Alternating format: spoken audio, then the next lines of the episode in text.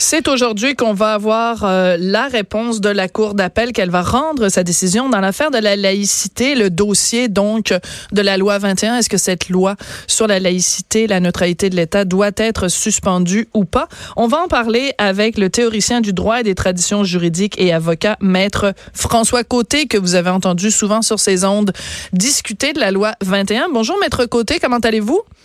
Bonjour, Madame Durocher. Bien vous-même. C'est fébrile, l'attente de la décision qui va sortir dans les prochaines heures. Oui, on a très hâte de le savoir, mais vous, vous êtes déjà d'une certaine façon prononcé sur les deux issues possibles. Bon, soit ils suspendent la loi, soit ils la suspendent pas. Ce qui est clair, en tout cas, c'est que la juge du Val-Esler ne s'est pas récusée. Vous avez écrit euh, un texte dans lequel vous dites que si, en effet, on suspend euh, l'application de la loi, ça va être rien de moins qu'un tremblement de terre. S'il vous plaît? Surtout d'un point de vue politique. Alors, il y a une première chose que je dois dire, c'est que d'aucune manière, euh, je ne remets en cause l'autorité et la légitimité des tribunaux. Cela dit, on ne peut pas ignorer euh, tout le contexte social avec les, révélations et les allégations euh, au manque à l'impartialité qui aurait pu caractériser les certains propos tenus par la juge en chef, certaines associations qu'elle a eues et tout le reste. Donc, dans le discours public, c'est les apparences d'impartialité sont aussi importantes que sa, sa preuve effective. Et là-dessus, je doute que dans l'esprit du public, les, les doutes puissent être complètement dissipés. Et en fait, il aurait peut-être été, mais là, c'est simplement une opinion, mais il aurait mhm. peut-être été plus sage pour la Cour d'appel de récuser sa formation, de reprendre les audiences pour rendre une décision qui, sans du tout affecter sa capacité décisionnelle, n'aurait pas été affectée par la même aura que celle qui va s'apprêter à sortir euh, dans les heures à venir. Et là, je disais que euh, dans le texte que j'avais écrit, je disais que ces questionnements sur euh, l'aura qui entoure la décision rendue par la Cour d'appel ne vont que faire des mécontents. Si, comme euh, beaucoup s'y attendent, une décision va être rendue qui va invalider, qui va, pardon, qui va suspendre la loi, j'en reparlerai un peu plus tard d'ailleurs mm-hmm. plus en détail, euh, ben écoutez, les, les, questionnements sur la légitimité de la décision, sur l'impartialité de nos tribunaux vont amener des questionnements supplémentaires sur le régime constitutionnel, sur toute la question politique même. Et ça va générer une grande confusion ensuite. Ça va parler, euh, ça va venir toucher l'importance sociale de la laïcité, la souveraineté du Parlement dans ses champs de compétences. Euh, du point de vue réaction sociale, je ne parle pas du point de vue du droit, là, mais du point de vue réaction sociale, oui. ça va, ça va probablement faire un, un, effet tremblement de terre. Mais si en plus, si admettons la Cour suprême, euh, excusez-moi, la Cour d'appel oui. va dans l'autre sens et rend une décision qui, qui pourrait surprendre tout le monde en disant non, on maintient la loi, on la suspend pas. Mais là, ça va être les anti-laïcités qui vont, qui vont hurler. Donc, on s'en sort pas finalement. Ben effectivement, non. C'est que toute cette affaire, écoutez, il y a certains historiens qui disent que c'est c'est carrément la pire crise de confiance de la Cour d'appel de toute son histoire. C'est c'est pas rien, là, c'est majeur. Parce que vous le dites, en fait, d'un côté, soit c'est suspendu, en quel cas ça va créer de la colère chez les pro-laïcité.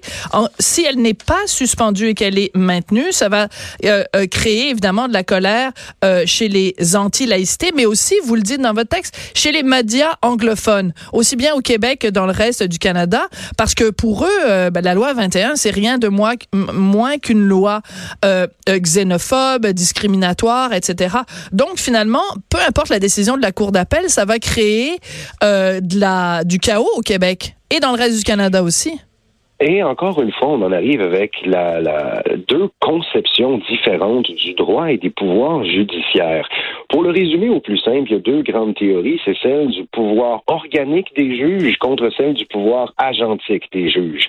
Est-ce que les juges ont le pouvoir souverain de déterminer la, la règle de droit et comment elle doit être appliquée, comment doivent être interprétées en définitive les libertés fondamentales d'une manière supérieure aux législateurs ou au contraire ont-ils euh, ont-ils le devoir de plutôt respecter l'intention législative? Sont-ils les sont-ils davantage au service de la loi ou en sont-ils davantage les auteurs? Deux visions du droit qui caractérisent les mentalités civilistes et de common law, et quand bien même notre système judiciaire soit d'inspiration britannique de common law, la réalité sociale et notre conception mhm. de la justice et de quel est le rôle des juges par rapport à la chose politique ne peut s'extraire de, c'est ça, de la réalité sociologique au Québec. Et c'est pour ça d'ailleurs que depuis les dernières semaines, la question de les juges doivent-ils faire de la mhm. politique fuse dans les médias. Et là, c'est particulièrement intéressant à constater que on a un discours dans les médias anglophones et dans le Canada anglais qui est absolument distinct de celui qu'on retrouve dans les médias francophones. Oui, mais c'est pas la première fois.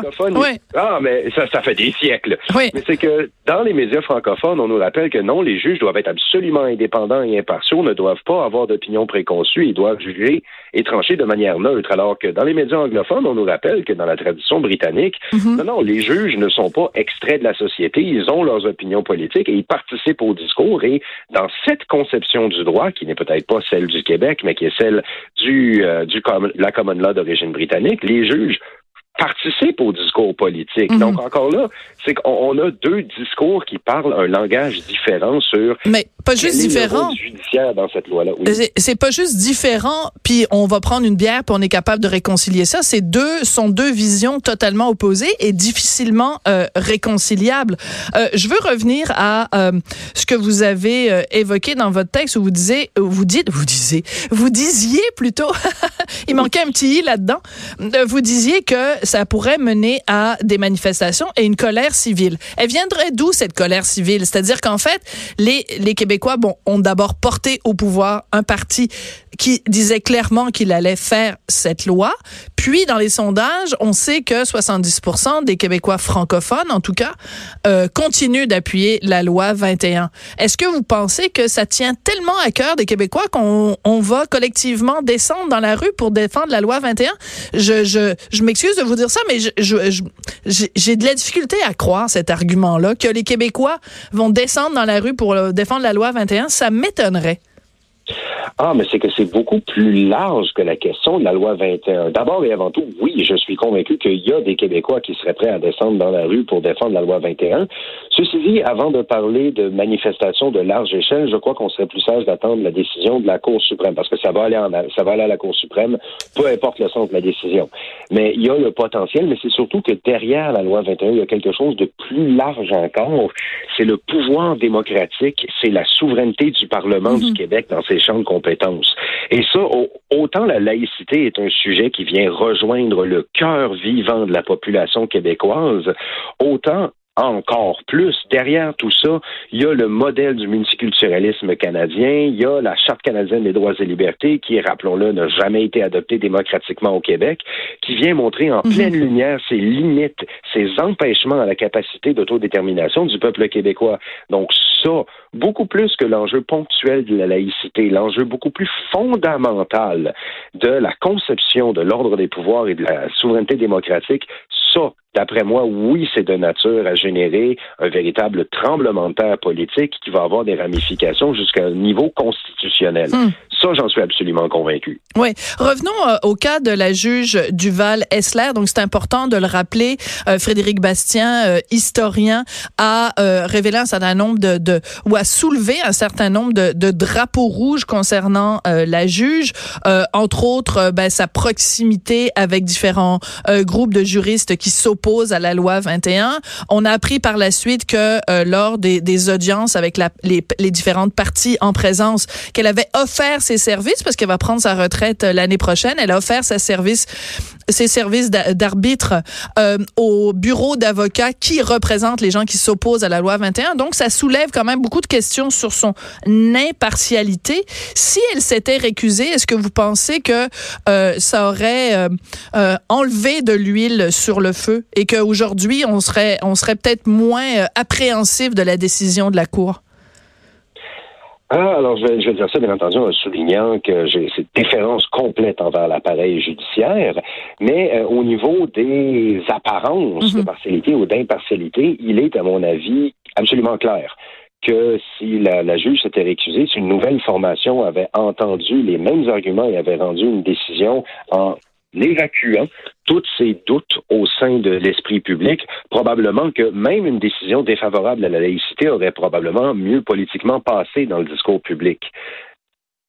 Oui, non, mais c'est ça. Mais en même temps, euh, bon, nous on discute de ça, puis bon, je, vous êtes évidemment euh, avocat, vous êtes un, un spécialiste de, de l'histoire du droit, vous parlez de la Constitution, mais je suis pas sûr, maître Côté, que si je me promène dans la rue ici au coin de Sainte-Catherine et Bleury et Berry, pardon, euh, et que je, je parle aux gens, euh, que les gens vont me dire ah oui, ah oui, la Constitution de 1982, on se l'est fait imposer, ah puis oui, puis c'est important le multi de, de défendre ces principes vous comprenez ce que je veux dire? C'est que je comprends euh, en principe que ce sont évidemment des choses qui sont importantes de défendre, mais je suis pas sûre que monsieur et madame tout le monde est nécessairement, euh, voit, ça, va, ça va nécessairement le mettre en colère. C'est plus là-dessus que j'en ai. Je suis pas sûre que tout le monde comprend euh, le, les ramifications constitutionnelles que ça peut avoir parce que peut-être on ne comprend pas à quel point ça peut nous toucher dans notre vie de tous les jours. Eh bien voilà, vous venez de le dire, nous toucher dans notre vie de tous les jours. Il est clair que les, données historiques et les ramifications constitutionnelles qui datent d'il y a plus d'une trentaine d'années ne sont pas dans la préoccupation courante des citoyens ordinaires. Par contre, lorsqu'on commence à en voir l'impact dans notre vie mm-hmm. quotidienne, dans notre démocratie, et qu'on prend le temps de s'asseoir et de dire voilà, c'est pourquoi que ça a eu lieu comme ça, qu'est-ce qui s'est passé et pourquoi nous en sommes là.